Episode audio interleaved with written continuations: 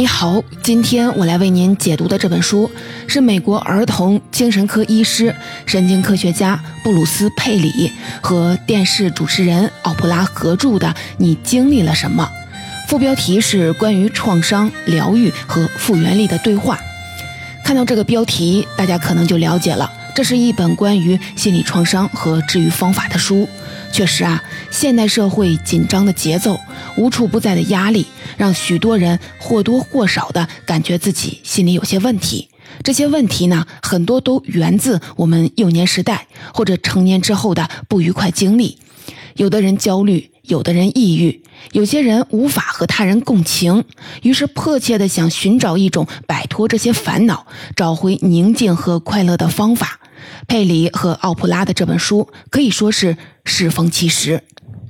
和一般的心理学科普书籍不一样的，这本书的题材如同奥普拉主持的系列的访谈，非常的生动、深入浅出。佩里负责给大家讲知识，奥普拉通过提问和讲述自己与采访对象的故事来配合佩里的叙述。奥普拉在本书的一开头就讲了一段自己的童年往事。我读的时候都要为奥普拉的勇气点赞，因为她敢于袒露自己的过去，向读者展示了自己残破而痛苦的童年。她的外祖母非常的严厉，几乎到了不近情理的程度。奥普拉稍稍的违背一点家里的规矩，就会遭遇呵斥打骂，甚至有一次，外祖母认为他把脏手伸进了打上来的井水里，就用鞭子狠抽他。以至于奥普拉伤口流出了鲜血，浸透身上的白裙子。奥普拉回忆说，在这样严苛而缺乏安全感的环境里，自己逐渐的变得异常敏感，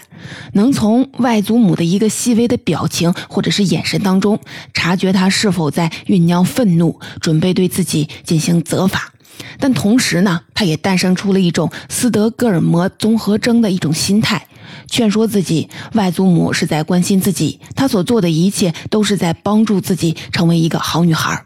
奥普拉告诉大家，这段压抑痛苦的童年让自己养成了一种条件反射一样的顺从行为模式，影响了他之后四十年人生当中几乎每一段关系、每一个决定，以及和他人的每一次互动。所以啊，奥普拉说，他拉来佩里撰写书本书，就是为了帮助成千上万和自己一样被形形色色心理创伤所困的人。为此呢，从一九八九年开始，奥普拉和佩里就开始了合作。在经过多次交流、访谈、参考心理学。生物学和临床医学等等最新研究成果之后，写成了这本书。在书中，奥普拉和佩里共同强调，心理创伤对儿童造成的伤害更为严重，进而指出，只有一个稳定、充满关爱的家庭环境，才能创造出一个心智健全、积极乐观的成年人。同时呢，要治愈心理创伤，首先要尊重、正视过去的经历，从探寻病人出了什么问题，转移到关心他们经历了什么。这个看似微不足道的变化，却是一个革命性的改变。本书的任务就是要带领读者走进人类复杂的大脑，了解这些心理创伤形成并留存的机制，以及导致的异常行为模式和心理反应，最终呢，找出一条扶贫创伤、走向治愈的道路。路，接下来呢，我就分成三个部分来为您介绍这本书的主要内容。首先呢，我们来看看心理创伤为什么一旦诞生就会在我们的意识当中长期存在，以及为什么儿童时期遭遇的心理创伤会产生更严重的后果。在第二部分呢，我们来谈谈如何识别心理创伤遗留的线索和几个行之有效的判断标准，从而及时准确识别自己或者是身边人遭遇的心理问题。最后呢，我们再随着布鲁斯·佩里的讲述，来看看针对心理创伤的应对与治疗之道。在本书的一开头，佩里就说了：“我们现在体验到的每时每刻，都由过去的每时每刻构建而成。那些让我们感到紧张、恐惧或者是孤独的体验，也许啊，只会持续几秒钟，也许会持续很多年，但都会被铭记在我们的大脑之中，或多或少影响我们之后的思维和行为模式。对于一些不幸的人来说，早在婴儿时期，来自于外界的伤害就降临到了他们身上。”比如说，一个缺乏关爱的母亲，或者一个有暴力倾向的父亲，甚至因为贫穷而变得拮据的家庭，都会在孩子性格形成的关键时期，在他们的心灵当中留下难以磨灭的负面作用。佩里说，当自己作为一名神经科医生刚刚入行的时候，就接待过一位叫做罗斯曼的老年患者。罗斯曼平时聪明和善，而且很风趣。但他年轻时参军入伍、出生入死的战场经历，让他患上了创伤后应激焦虑综合征，也就是所谓的 PTSD。这导致罗斯曼在余生当中一直在承受失眠、焦虑、抑郁、记忆间歇性闪回的折磨，常常感觉自己又回到了战场上，那些炮火连天、血肉横飞的场面再次降临。为了摆脱这一切，罗斯曼开始酗酒，从而导致他在职场和家庭感情两方面都支离破碎。有一天，罗斯曼带着自己的女友萨利来找佩里。萨利说自己有点无法忍受罗斯曼了，因为他有很多古怪的行为。比如说，两个人走在大街上，旁边一辆摩托车的引擎发生了回火，罗斯曼就突然就地趴下，两手抱头，不停的大喊大叫。而且其他的响声，比如说节日的烟火，也会引发罗斯曼的这种反常行为。为了消解萨利的疑虑，佩里解释说，这就是 PTSD 的典型表现。无论是摩托车回火，还是节日焰火，在罗斯曼的意识里，都让他痛苦的想到战场上的爆炸。所所以啊，一听到这种类似的爆炸的声音，就会激发罗斯曼在战场上养成的求生习惯，做出一系列下意识的动作。可能有些人会和萨利一样，问为什么像罗斯曼这样的心理创伤患者不能想办法的控制自己，或者忘掉这些令人不快的记忆呢？佩里说，很遗憾，这不大可能。为了解释这个问题，首先有必要的来了解一下我们大脑的基本结构。佩里介绍说，我们大脑的结构如同一块分成了四层的蛋糕，最底层的脑干功能最简单，负责调节我们身体的一些基本的功能，比如说呼吸、心跳、体温，并对外界刺激做出本能的反应。而最顶层的大脑皮质功能最复杂，负责语言、思考这些比较高级的工作。但是啊，每当我们的感官，比如说听觉、视觉、嗅觉，触觉，它们带来的外界的讯息，首先会经过脑干这个最底层的区域。于是啊，相对简单的脑干就会把这些讯息和原先存储在这里的经验相匹配，决定我们做出什么样的本能反应。如同工业流水生产线一样，这些讯息在被脑干处理完毕之前是不会被传递到最高级的大脑皮质的。所以啊，这就解释了为什么罗斯曼一听到发动机的回火或者是烟火爆炸，就会本能的采取战场上的习惯性的反应，就地卧倒，双手抱头。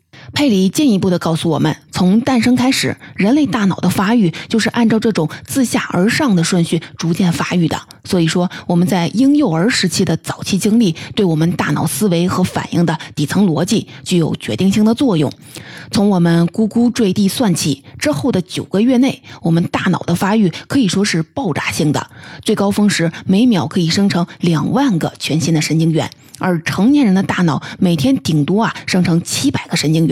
随着神经元数目的增多，它们之间。开始啊，互相的连接，构建成网络，帮助新生儿逐渐的开始理解周边的世界，发展自我意识。在这个过程当中，我们的感官时时刻刻的在收集海量的信息，汇总到大脑，从脑干到大脑皮质，每一层都对这些信息进行不同的处理。在处理的过程当中，我们的大脑如同一位尽职尽责的快递的分拣员，会把一些同时发生相关联的信号啊汇总起来，集中发往一个区。区域就好比快递员把送往同一个收货地址的快递包裹集中在一起，在这个过程当中，我们的记忆库和认知行为模式就逐渐的形成了。小孩子会逐渐的学习到父母发出的这样的声音，做出那样的动作，或者脸上表现出特定的表情。那接下来可能会发生什么事？如果一个孩子不幸的出生在一个缺乏关爱，甚至父母有虐待倾向的家庭环境当中，那么孩子即使听不懂。父母的语言也能从父母的语气、声调、表情当中感受到危险和敌意。这些早期的负面体验会对孩子的精神世界造成巨大的伤害。比如说，一个女孩不幸有一个经常使用暴力的父亲，那么在她的认知系统里，就会把成年男性和威胁、愤怒、恐惧联系在一起，从而让她的成年后很难和其他的男性发展出健康稳定的伴侣关系。更糟糕的是，佩利说，如果这些创伤发生在孩子生命中的头两年，无法用言语表达自己的感受的时段里，那么这些创伤所带来的损害会更严重，甚至会变成伴随终身的反常执念和行为模式。这是因为啊，功能最复杂的大脑皮层尚未发育完全，所以儿童无法理解到底是自己在哪个时间段内的哪些行为触发了危险。所以，儿童在潜意识当中只能把所有与危险和痛苦相关的元素混杂在一起，存储记忆，创伤经历就变成了深刻而复杂的记忆痕迹，影响到大脑的各个层面。只要其中一个元素出现，那种遭遇伤害时的恐惧感就会再次出现。此刻呢，病人的心率会加快，身体动作姿态和体内激素水平会发生改变，最终导致某种身心失调状态。根据统计，美国百分之四十五的儿童心理障碍和百分之三十的成年人心理问题都可以追溯到童年遭遇的逆境和创伤经历。有过童年创伤经历的成年人，出现抑郁、焦虑、精神分裂和其他精神障碍的风险比普通人更高。佩里在书中举了一个案例，自己遇到过一个因为家庭虐待而被送到了寄宿学校的男孩，他叫塞缪尔。塞缪尔很聪明，很努力，开始上学成绩也不错。后来他的班上来了一位新的老师，老师很认真负责，但是塞缪尔开始和老师频繁的起冲突，并认为老师对自己有偏见。结果佩里发现了问题的所在。这位老师身上用的止汗露和塞缪尔父亲用的是同一个牌子，正是这种熟悉的味道，让塞缪尔的潜意识里想到了自己冷漠、不负责任的父亲，激发了他的过激反应。在佩里的劝告下，老师更换了一款没有香味的止汗露，并特地的和塞缪尔保持定期沟通相处的习惯。于是师生两个人之间变成了好朋友，塞缪尔也成了班上的模范学生。刚才我们跟随作者佩里，从大脑结构和神经科学的角度探讨了心理创伤，特别是儿童心理创伤的产生、存留以及起效的机制。那么接下来呢，我们再来看看，在日常生活当中，我们如何来识别心理创伤存在的线索，从而及早有效地发现自己和身边亲近的人可能产生的心理问题，并寻求帮助。受过心理创伤的患者，当他潜意识当中的创伤记忆被激发后，会出现一系列反常的行为，比如说暴力与敌意，或者是极端的悲伤与恐惧，给自己和周围的人带来伤害与麻烦。不过啊，佩里告诉我们，对于这些正常人应该抱有一种同情的理解，因为这些各不相同的失调反应，实际上啊是受害者为了努力的恢复身心平衡，不惜采用的极端调节手段。佩里说：“我们体内的各种系统，无论是神经系统、内分泌系统，还是呼吸、消化系统，一旦失去平衡，人就会感觉到痛苦。只有再达到平衡后，大脑奖赏系统才会分泌多巴胺，使人感到舒适与宁静。”当然了，人体拥有强大的自我调节平衡能力，但水平呢却因人而异，各不相同。书中认为，这是和我们幼年时期的经历密切相关。在诞生后，如果一个人从婴儿时期就被父母温柔细致的对待，那么我们大脑网络就会健康的成长，拥有正常应对压力的反应。反过来说，如果婴儿的求助信号长期被成年人忽略，那么他们的大脑当中的应激模式会长期处于激活状态，同时会逐渐的改变对自我的认知。一些孩子啊会。固执的觉得自己不重要，不配被爱，甚至无端的有一种负罪感。更糟糕的是，在这种情况下，所谓的战斗或者是逃跑状态也会失效了，因为孩子自身太弱小了，既没有和父母战斗的能力，也无法逃跑，因为他们还没有独立生活能力和经济来源，能够让自己脱离这个糟糕的家庭环境。在这种环境下。孩子往往陷入了一种名为“解离”的精神状态。解除的解，离开的离，意思就是，如果一个人无法脱离糟糕的现实，他就会通过切断自我和现实之间的联系，来逃避糟糕的环境带给自己的负面情绪。佩里说，解离会让我们的身体分泌激素内啡肽和脑啡肽，它们能够让人止痛，让人平静。但副作用是会让人产生许多性格上的扭曲，甚至是上瘾的行为。比如说，有的儿童由于无法脱离糟糕的家庭环境，养成了讨好型人格，不顾一切的取悦周围的所有的人，逃避任何的冲突，逃避自己受到可能的伤害。又比如说，一个在家庭和工作当中双重失败的父亲，会用酒精和毒品来麻痹自己。在这种环境下长大的孩子，往往也更容易对这些上瘾的物质产生好奇。另外啊，在极端情况下，患有创伤应激综合症的青少年还会自残，这是因为如果患者的解离反应已经强大到一个不正常的水平，那么分泌的内啡肽和脑啡肽水平啊就会超常，患者不仅难以感受到痛苦，还会产生一种反常的新快感。效果呢，如同摄入了海洛因或者是吗啡等违禁药品。长期处于创伤带来的应激状态中的患者，常常会掩饰甚至否认这些问题，从而错过了获得帮助的机会，转而给自己带来了更严重的身心健康问题和社会性的后果。佩里列举了判断创伤后应激综合症的四种症状。第一种呢，叫做侵入性症状，就是创伤记忆和场景在头脑当中不受控制的反复出现。如果把正常的自我认知比作是一条船，而创伤比作是一场突如其来的风暴，那么侵入性的症状就好比我们为了修复这条船而不得不一次次的回到海难现场，把船只的残骸碎片逐渐的打捞起来，试图重新的拼凑完整。这其实是一种副作用极大的自我内在修复机制。第二种呢，叫回避性症状。说白了，就是受害者为了逃避创伤带来的痛苦，出于本能回避一切与创伤有关的信息元素，是一种我们试图重新获得自我控制而产生的极端调节手段。比如说前面我们讲到的退伍老兵罗斯曼，因为战场上的心理创伤，进而对声音和爆炸效果类似枪炮的烟火产生了恐惧，从此回避一切可能燃放烟火的节日。又比如说，一个童年曾经遭受残酷虐待的人，在成年后，即使拥有了一份亲密关系，他在潜意识当中也认为亲密关系会产生威胁感，从而做出一些妨碍甚至破坏这段亲密关系继续发展的行为，比如说刻意的与伴侣保持距离，与伴侣呢产生争执，甚至是出轨。第三个创伤应激综合症的症状就是认知和情绪的负面改变。患者长期被各种负面情绪所缠绕，极度的悲伤，无法因任何事情感到喜悦，过度的自责，关注周边一切负面事件，从精神和肉体上都感受到了一种深深的疲惫。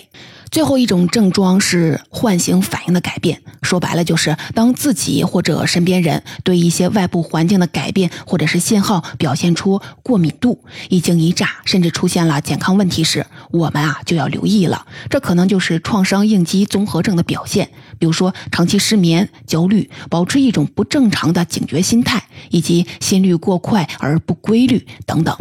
佩里在书中记载了一位独特的病人，叫蒂拉，十六岁的蒂拉。因为经常的血糖指数大幅度的上升，引发急性的糖尿病，甚至是昏迷，被送进了医院。一些医护人员怀疑蒂拉为了缓释焦虑，在偷吃糖果。但佩里最后发现，蒂拉的急性糖尿病实际上是因为他曾经目睹自己的好友被枪杀，从而导致身体产生了一种独特的应激反应。一旦听到救护车的警报器或者是类似的响动，他的身体就会不由自主的大量分泌糖皮质激素，导致血糖增高。了解完了心理创伤的严重危害性和判断标准之后，你可能就会问了：那么如何帮助那些被心理创伤所折磨的人呢？如何对他们进行疏导和帮助呢？让他们逐渐的恢复正常？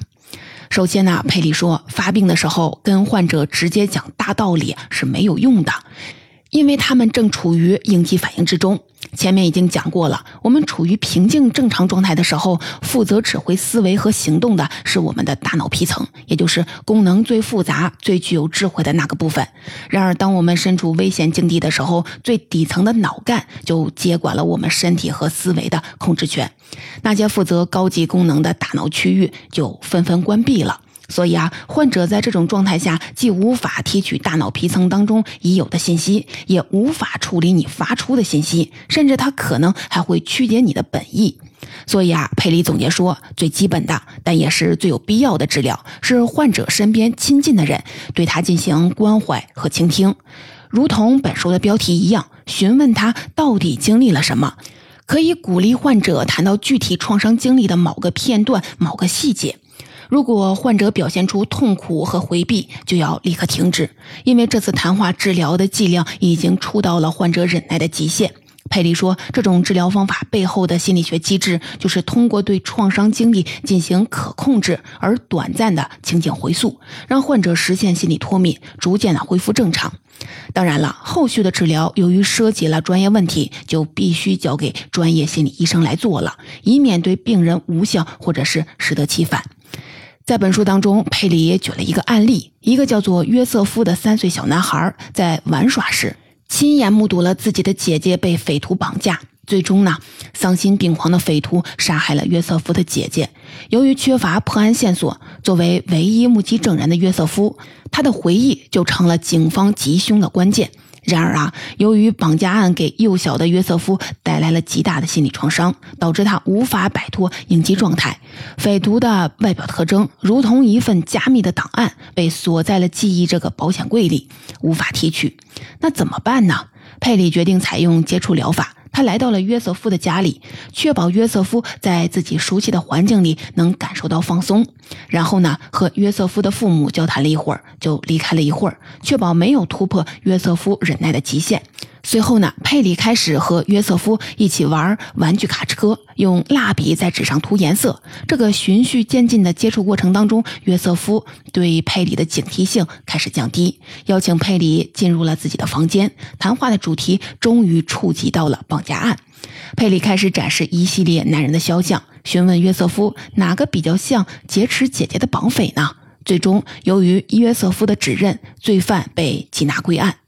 佩里说：“对心理创伤患者进行治疗的核心，就是要帮助他们在自己的大脑意识里建立全新健康的心理默认路径，以替代原有不正常的默认路径，从而清除那些顽固盘踞在大脑当中的创伤体验和反应模式。创伤应激综合症患者一旦发作，做出的那些应激性的反应，其实是一种路径依赖。”用一种熟悉、确定的痛苦来抵抗想象当中未知的痛苦。对于这一点，佩里的书中用了一个非常巧妙的比喻。他说啊，患者原有的心理反应模式如同一条陈旧的公路，坎坷不平，弯道又多，老出事故。但是，但是你不能着急忙慌的对患者说：“你别在这条路上开了，因为它就那么一条路可以开车。”所以啊，更好的办法就是在和这条旧公路平行的方向上，给他修建一条更宽敞、更笔直平坦的大道。渐渐的，他就会自动的在驾车出行的时候选择那条新路了。那么，心理医生怎么给患者来修这条新路呢？佩里提出一个关键词：连接，让患者与关心他的人建立心理上的连接，是缓冲压力、治愈创伤的关键。刚才我们谈到的谈话接触治疗方法是建立连接的第一步。接下来呢，心理医生要做的就是让这些患者接受适度的心理挑战，难度要控制好，否则患者就不会产生成就感，只能加深挫败感。佩里就说了，可以布置一些有规律性、互动性的活动项目，鼓励患者和身边亲近的人一起参与，比如说游戏、运动。我们都知道，周围环境的稳定性、规律性是让我们感受到心理安全的重要因素。随着这些有规律活动的展开，那么患者就可以在这种环境下感受到放松，大脑皮层就会逐渐的激活，开始吸收心理医生或者是身边的人带给他们的信息，进而重新塑造。自己的反应模式，比如说，佩里再次提到了他的那个 PTSD 患者罗斯曼，在咨询当中，罗斯曼无意当中提到了一个好消息，就是每次做完按摩理疗和每个周六，他都能睡得特别好。于是啊，佩里感觉自己抓住了一条治疗的线索。每个周六，罗斯曼一定参与一个固定的活动，这项活动给他了一种安全稳定的感觉，缓释了他的症状。结果一问，罗斯曼为了打发时间，每周六都去一个老年俱乐部跳交谊舞。所以啊，佩里就给罗斯曼开了一个治疗方案。很简单，就是多去做理疗，多跳舞。这两项固定的活动带来了肢体接触和亲密感，有效地降低了罗斯曼的应激反应系统的敏感程度。过了一个月，罗斯曼就说自己已经有了很大的改善，睡眠明显好多了，战场经历带给自己的侵入性的症状也开始减弱了。总结这本《你经历了什么》的基本内容，大致就为您介绍到这里。在这本书当中，心理学家。布鲁斯·佩里和著名的主持人奥普拉通过一问一答的形式，运用了神经科学、心理学、社会学等等各个领域的研究成果，生动地为我们讲述了心理创伤的起源、形成和作用机制。随后呢，佩里接着为我们介绍了创伤应激综合症的四个症状，分别是侵入性症状、回避性症状、认知和情绪的负面改变，以及唤醒反应的改变。如果判定自己和身边人有了这些症状，就要一边寻求专业的心理机构的帮助，一边用接触性回忆谈话，共同参加活动，建立心理治疗的一套方案，对他们进行关怀和抚慰，帮助他们慢慢的走出自己的应激模式。在这本书的最后，佩里还提出了一个更宏大、更严肃的问题，那就是心理创伤患者数量的增加和创伤心理问题的严重性，归根结底是有其社会性根源的。为什么这么说呢？佩里提出了一个观点，叫关系贫困。他说啊，今天的社会由于技术高度发达，生活和工作的节奏变得无比的迅速，反而让每个社会成员之间的社会连结变得碎片化和陌生化。同事之间只保持着一种纯粹的职业合作关系，社交变成了手机聊天软件上的字符输入，而家庭成员之间共处和交流的时间也被一再的挤压。学校也没有余力对遭遇心理创伤的儿童进行专业的介入与治疗，频繁的跳槽、转学、家庭重组，这一切让每个社会成员都在失去和周围人际关系的连接性。这些令人担心的趋势不仅加重了那些心理创伤患者所受的伤害，也让很多原本正常的人也容易遭受心理创伤。所以啊，佩里就呼吁，整个人类社会应该联合起来，针对这种关系贫困导致的心理创伤，提供某种覆盖全社会的综合性的解决方案，一种结合了专业心理医疗机构、家庭、社会组织、学校和公司的治疗网络。在这个网络当中，与患者接触的不仅仅是冷冰冰的专业医护人员，还包括患者自己人际关系当中那些愿意帮助患者的人。这个网络的成员会对每一个患者的创伤经历进行了解，量身定制适合他们的心理治疗解决方案，并邀请所有的人，